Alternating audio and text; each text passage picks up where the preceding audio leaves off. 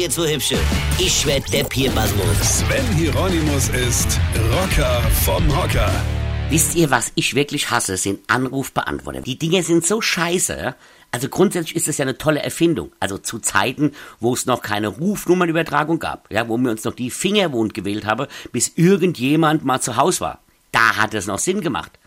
Gute, hier ist der Rocker, ruf mal zurück, ja, oder ich habe einfach so lange gelabert, bis die Kassette voll war, ja. Und wenn sie dann voll war, habe ich noch einmal angerufen und die Zweitkassette auch noch voll gelabert. ja, das hat noch Spaß gemacht.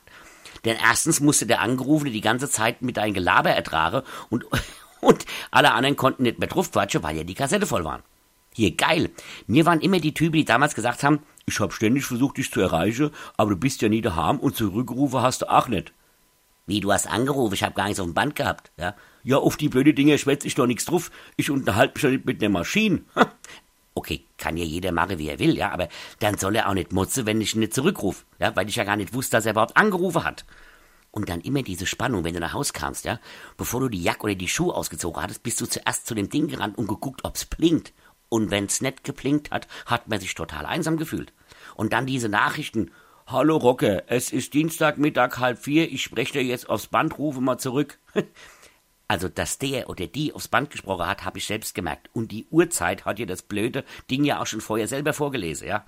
Nachricht 1. Dienstag 1532. Piep. Äh, alles schön.